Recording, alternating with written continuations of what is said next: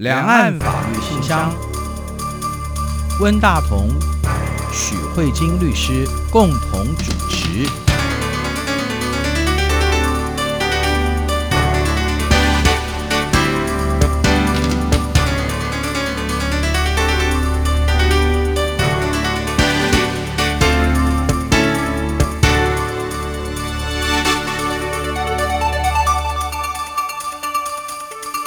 各位听众好，这里是中央广播电台两岸法律信箱，我是温大同。听众朋友大家好，我是许慧金许律师。许律师，前几天市上有一个新闻，我们蛮注意到的，就是在八月二十三号礼拜天早上，有一艘船从香港开出来，这艘船上面有载了十二个年轻人，他们这些人是因为在反送中运动当中有一些人被通缉了哈，所以他们想要逃离香港，他们的目的地是。要到台湾的高雄来寻求政治庇护，然后在这一天早上被中国的海警抓了，然后被送到中国大陆去扣押，然后是不是要送到香港去审讯？好像有一些讨论。关于这个新闻，其实在七月的时候，我们就已经注意到有两艘船也是从类似的哈，就是从香港的年轻人开了船。有一艘听说成功的到达高雄，而且受到庇护，但是政府并不承认。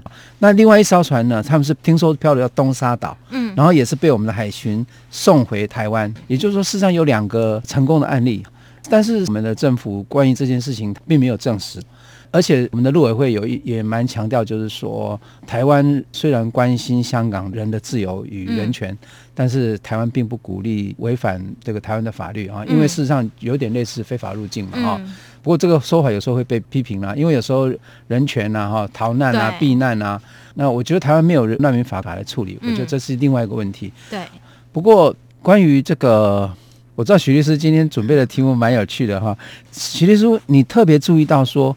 这艘从香港出发的船，嗯，他要到高雄的过程当中被中国的警察抓了，嗯，就是他的是不是有这个管辖权，他有没有抓的这个权利的问题？我觉得许律师提出来的这个概念还蛮有意思的。其实这个东西我觉得应该也不会太陌生，因为其实从港版国安法通过以来，嗯、我们如果在港版国安法，其实有一些人的质疑是说，那我以后，嗯，如果搭乘航空飞机会不会被抓？因为航空飞机上面的那个国籍也是代表是那个领域的一个部分嘛，主权国家一部分，所以有些人就会担心，如果我是坐飞机的时候，我坐的是比如说香港飞机或是中国的飞机的时候，会不会变成国安法的目标上？陆地的部分，上次以前也有讨论关于这个主权的原则、属地原则嘛。那现在有了领空，有了属地，那接下来当然有领海的部分啊。那所以这个案子之所以会让我觉得有兴趣的是地方，是因为呢，据《大公报》的报道，他说中国的海警是在。中国管辖海域内，他特别强调是中国管辖的海域内截获一艘涉嫌非法越境的快艇。他也有特别强调中国海域内这个是哪一个海域呢？他说是果洲群岛附近的海域。嗯哼，果洲岛是香港的岛，那果洲岛对出来的那个海域，就是果洲群岛之外的海域，是中国所属的海域。这样这样可以理解吗？所以这里面就牵涉到中国跟香港，还有现在国安法非常微妙的地理位置。我觉得这其实有点像军事作战的感觉，就是你必须要真的拿地图出来，然后去画这个海域，所以就会涉及到现在这些人是。在香港的海域内嘛，那如果是在香港的水域里面的话，嗯、那是谁有权可以管理香港水域的司法管辖的部分？嗯，对。那因为其实，在中英联合声明的关系，虽然一国两制，香港是中国领土的一部分，但是因为为了维持香港的自治不变，所以当初在交涉的时候有提到说，香港也有自己独立的水域，嗯、在这个香港独立的水域之下。由香港人来自治管理，嗯、所以也就是在香港领土的这个水域之下，如果有人在香港水域做犯罪行为的话，理论上应该是香港的海警要来负责处理。所以他在这个案子当中，他特别强调，不是属于香港的水域，而是属于中国的水域。对对对对对，好。所以他离开了香港的水域，就进到中国的水域。对，就离开。然后他要去台湾的过程当中，他经过了中国的水域。对，虽然他已经脱离了香港的水域了。对，可是他进到的是中国的水域。对，哦，而不是进到所谓的公海。理论上，我们觉得应该是香港跟台湾之间，应该是说他脱离了香港的水域之后，他进入一个所谓的公海，然后最后才进入台湾的海域。海域这中间怎么会跟中国有关系？哈，哦，一定会有关系，嗯、因为应该是这样说，就是。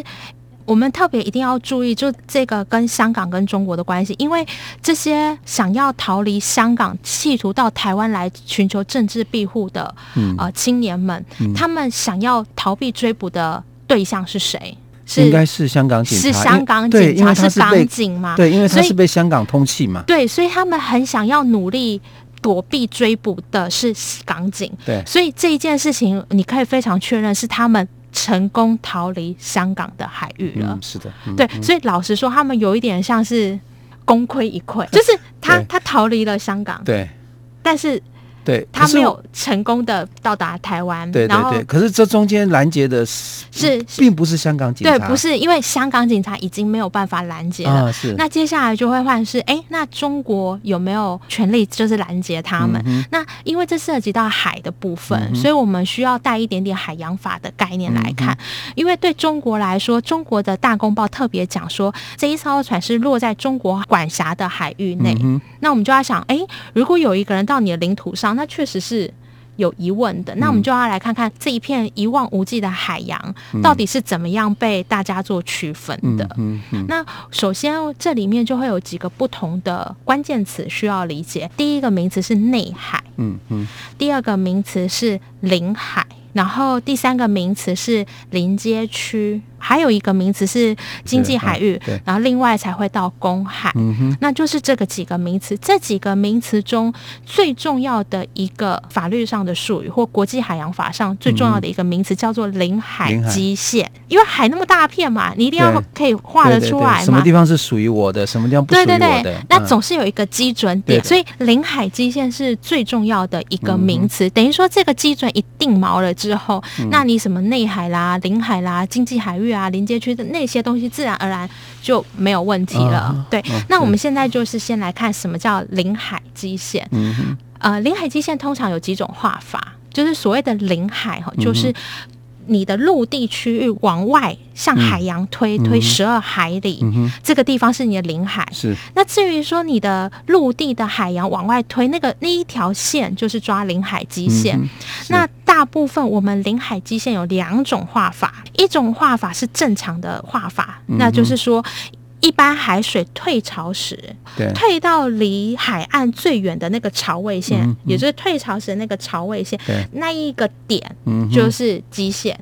然后退潮后的那边画下来以后，往外推十二海里，嗯、这一段就是你的领海。海嗯、对，但是这样说的话，就会忽略掉有一些海岸。你你的想象，当你会这样做的时候，那一定是那种。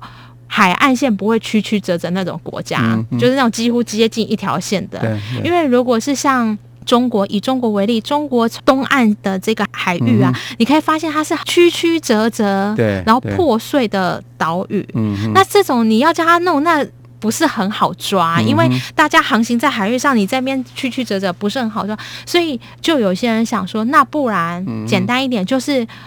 把它变成直线，嗯、那所以呢，就是挑两个岛屿之间最突出的点，嗯、那连成一条线。嗯、哼所以可以想象，就是你就可以画一个很复杂的曲线，嗯、然后就是挑突出的最高点，嗯、然后每一个最高点像连连看一样，对，来连下来。那这样的线是不是就比较平整一点？对，是比较平整。可是它这样看好像可以多占蛮多。对对对对对，对所以这也是呢，国际海洋法上很多时候大家在吵闹，就是你这一个。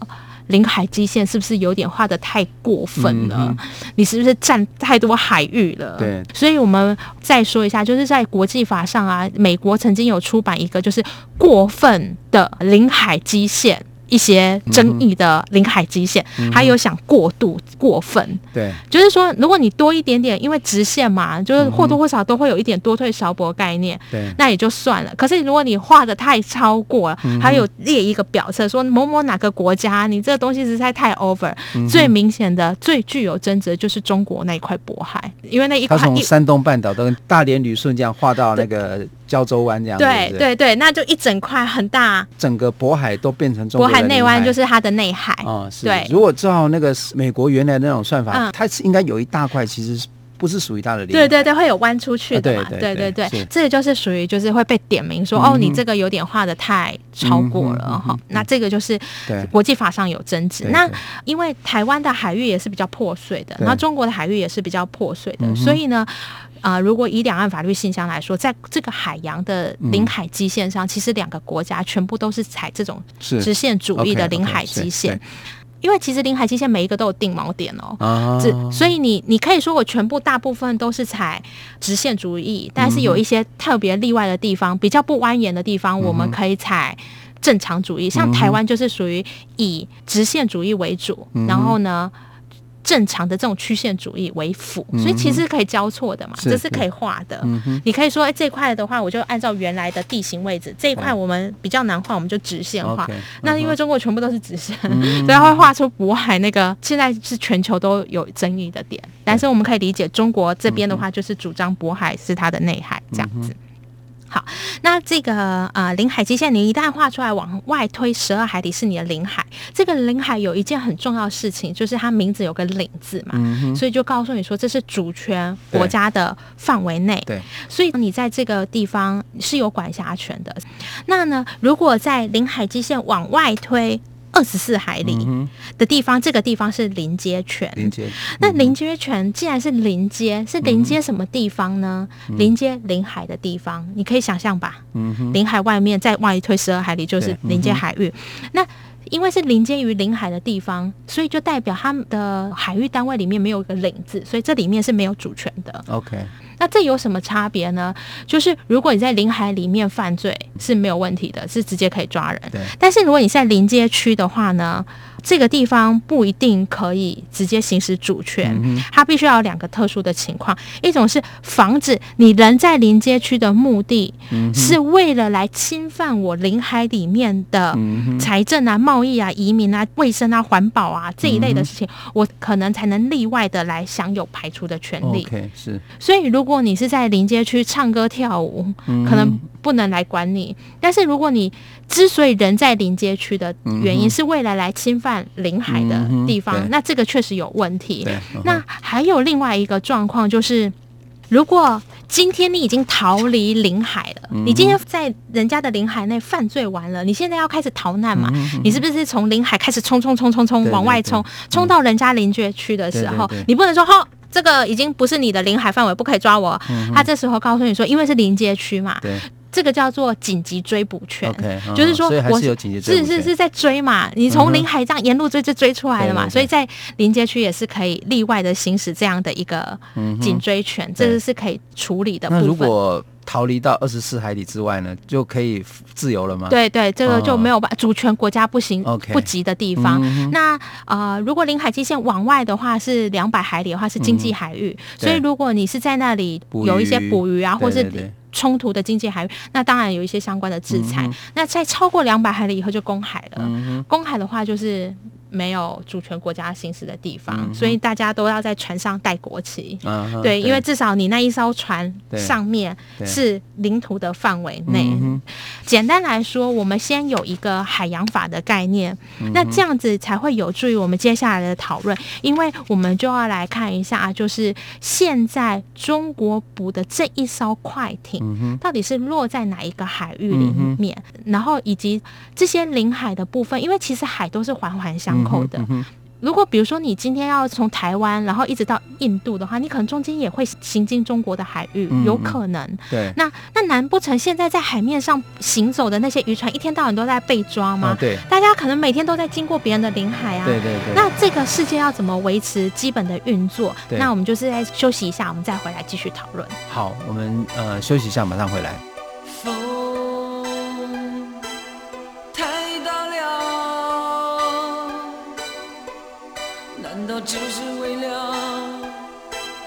吹干眼泪？雨太寂寥，仿佛真是为了洗去哀伤。山。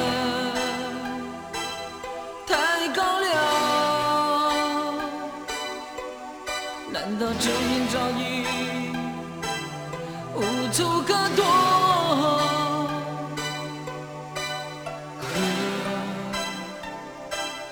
太快了，仿佛注定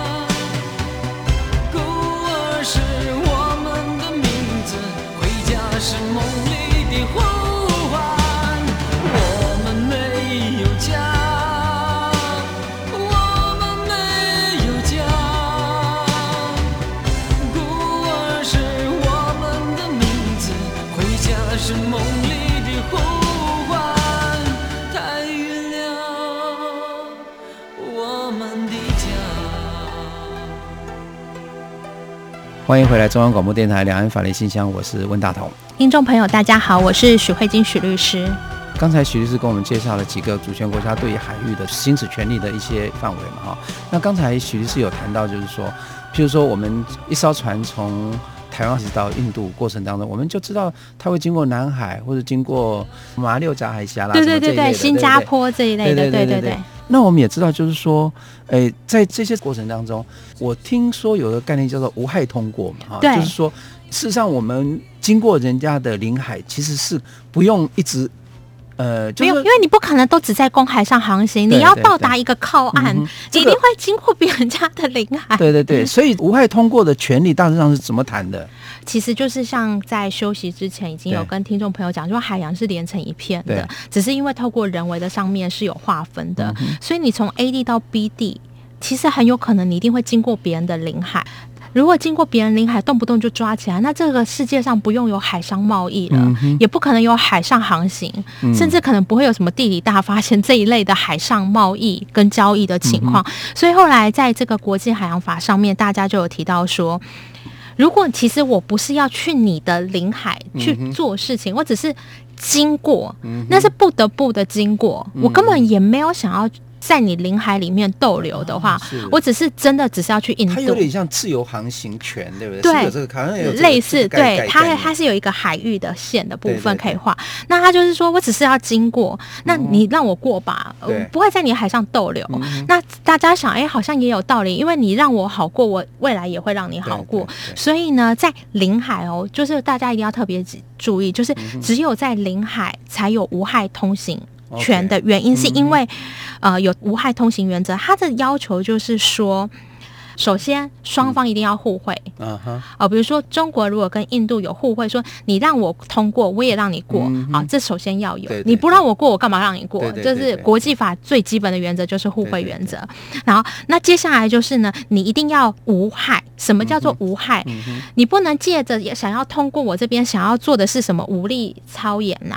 收集情报。你光通过这件事情就可以收集我这个海域的情报，这当然不行。对对对。然后拍拍照照照相照相。当然不行，丢垃圾，对啊，排放那个什么废弃物、油污，对，所以像这种就是有害，什么污染啦、捕捞，然后借着无害通行员捞掉了一大堆鱼，哦，这个当然不行。所以像这种的话，有损于这个领海的部分，这个当然是有害，这个是不行。那接下来就是重点，就是什么叫通过？嗯哼。通过的话，你在那边停顿了十个小时再通过也是通过。嗯、所以呢，我们这个无害通过原则就是你必须要连续不停、迅速通过。所以，所以你整艘快船就是要连续不停，而且还、嗯、而且还不是慢慢哦，要迅速。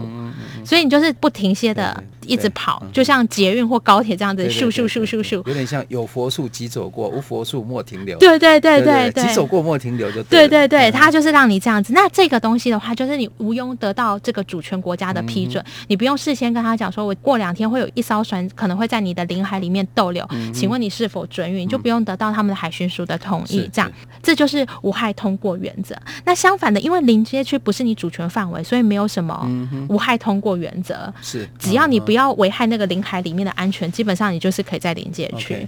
好，那所以我们就可以看得出来，就是中国这边就在提到说，你现在这一招从香港出来的这个快艇，你就是在我的海域内，其实它就是在讲的，就是在中国的领海内。你来了就把他逮捕了。嗯、那这里面呢，会有两个不同的议题。嗯、那我先很简单讲一下，就是说为什么香港的海域一出来就到中国的内海？因为理论上这个有一点不可思议，因为我们刚才已经有说过，就是领海就是基线以外十二海里，然后接下来是临街区，所以其实国家跟国家之间理论上不可能一出来就到别人的领海，理论上应该是不可能。那我们就要来看一下香港跟中国之间的海域是怎么样的纠结的部分。嗯、其实大家如果仔细看，香港是一个很有趣的一个岛屿，它不是像台湾是独立在太平洋海上的一个岛屿，嗯、旁边没有什么大陆。香港其实被内包住的，对对对，它有一半是跟。中国大陆是被半岛是属于大陆的一部分，对对对，是被包住，它是被含在里面，好像被含住那样子，它是一半被含住。对，那这一半被含住，你就可以想想看，有一点像一个 C 型含住这样香港。那大陆主张的这个领海基线又是两个突出点。OK，哦，是，你可以理解我的意思吗？又是两个突出点的这个一线画下来，对，它被包在那里面。对，哦，有一点类似说它是渤海湾里面的一个。岛，然后这个就是香港，对，结果是整个渤海里面全部都是中国的领海，对对对，所以他就被包在那个渤海里面的，对对对对对，就是这样子。所以他一出来，出了他的领海，就到了中国的领海，对对对，就是会是这样子感觉，就是这就是最大的问题，就是呃，对温大哥举的例子很好，因为我们是广播节目，可能没有那个图表，大家可以看哦，可是可以想象的看出来，就是如果一个比较不恰当的比喻，就是温大哥讲，就是有一半的。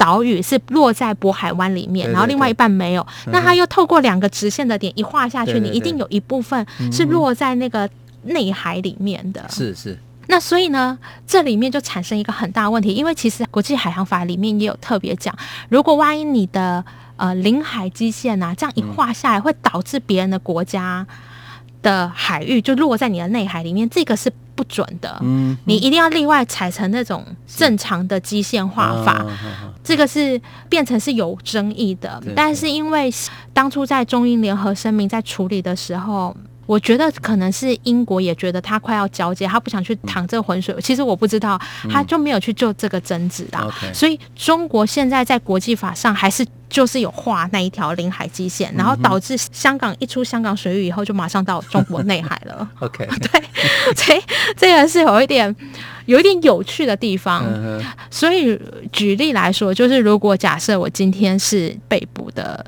成员，好了，uh. 我可能就会主张说，我没有在你的内海里面，uh. 因为你那一条线画的是违反国际海洋法的，uh. 你的内海不止于它，uh huh. 你的主权不止于它，所以我应该。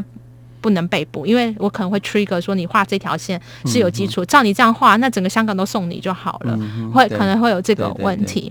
这个是我觉得画线也是一个很重要的艺术。那第二个问题就是说，我们刚才也提到，就是无害穿越的地方，就是我们很有可能会在别人领海上行走。对。可是既然说你可以通过，就代表你可以人在这个领海上，只要你不要停留就可以。嗯嗯、那我们可以想想看，这些想要逃亡的这些香港人士，嗯、他们的内心想法是什么？嗯、他们心里想的是：我想要逃出香港。对。你要逃亡的人不可能在海上停留跟漂流，理论上应该是不可能，因为大家都有抱着。被抓的风险啊，嗯、我觉得他们应该是马不停蹄的在奔驰，对，吧？所以他希希望做的是什么？快速的到达台湾。所以他所以对中国领海来讲，他们应该是无害通过，可是他们被抓了。对对对，嗯、理论上他们出发点是香港，目的地是台湾，嗯、所以照道理说他们是这样的通过。那我觉得这里面就会涉及到，我看这个新闻报道，我觉得更有趣的就是目前指控的就是拘捕这些十二名的这个呃成员，他的理由是他们非法越境。嗯哼，那这里面我们就要想，越境是越谁的境？嗯哼。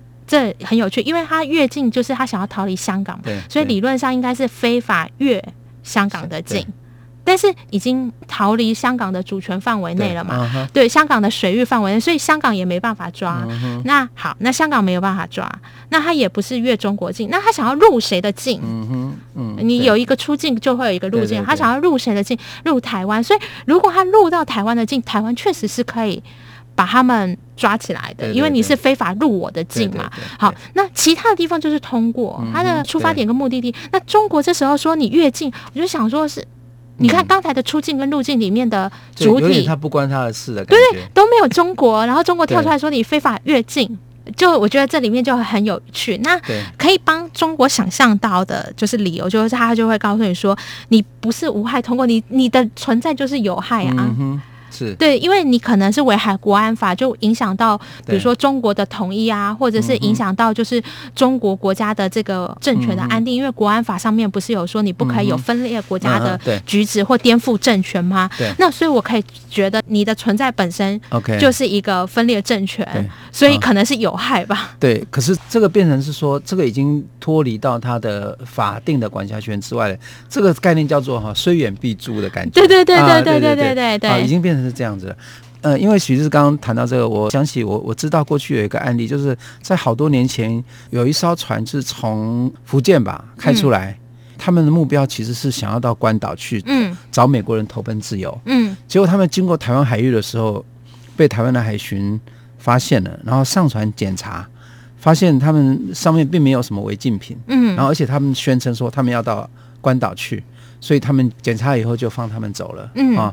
所以这个就是典型无害通过原则的状况，就是你看我们的出境是中国，对，入境是关岛，我的目的地是关岛，我经过你台湾的海域，嗯哼，我们有我们有要停留，对，我们可以登上去去检检查，但是我们他没有要停留，对，然后呢也没有什么要危害领海内的安全，对，或者是有害的这些行为，所以你看他最后的行为是，嗯，你虽然经过我家，但我也只能。让你走，嗯哼，对，这就是典型无害通过原则的状况。所以，如果我们这来看的话，就是以台湾过去有的这样的一个案子，跟现在这个香港来做一个对比，我们就可以看见。有一点类似，但是不一样的做法。台湾就是，哎、欸，你没有什么状况就通过。可是像这个从香港出发，目的是要到台湾，但中间被中国拦截，而且还被捕了。那这个地方我们就会去质疑说，哎、欸，这里面是不是有一些正当性的疑问？嗯嗯，对。那这个部分的话，我觉得会想要在这个节目里面跟大家分享海洋法，是因为其实海洋法真的是一个军事吧。嗯，是一个很重要的一个海域的这个法、嗯、法律的的状况。那其实除了这个香港这些示威者这个逃离的路线以外，其实我们也可以发现，其实最近中国的这个南海的争议啊，也都一直都没有解决。其实都会或多或少都会跟。啊，还有美中贸易战，大家可能有一些军事上的这个武力的展演什么，嗯、其实都会跟海洋是上面的这个权力怎么行使都会有很有关系，还会产生一些冲突，对，国而且是国际之间的冲突。嗯，好，我想呃，徐律师今天透过这样的一个案例，让我们稍微窥探了一下海洋关于领海啊，关于这些概念，还有还有香港这个领海外面居然是中国的领海，这样一个特殊的处境，也是让人家觉得有一点。还蛮有意思的一个一个一个一个现况吧。对啊，所以如果你今天如果就是要从海上逃难的话，嗯、要规路线就要再谨慎的规划。对，我觉得这是蛮重要的。对对对，所以我想关于这个新闻，大家曾经就很感叹嘛哈，香港曾经是接收难民的地方啊、嗯，不管过去在文化大革命的时候啊，很多中国大陆的难民逃到香港得到庇护，然后甚至在中南半岛战争的时候哈。嗯很多越南的船民也都到香港去、嗯、啊，获得了政治庇护。然后，呃，香港人他们曾经很感慨，今天没有想到香港人也成为海上难民了。嗯，啊，我觉得这也是也是一个挺挺让人家伤感的事情。啊、嗯，我们应该说为香港祈祷吧。那今天因为节目时间的关系，我们就先到这边。好，谢谢徐律师。那谢谢温大哥，也谢谢各位听众。那我们下周再会，拜拜。拜拜。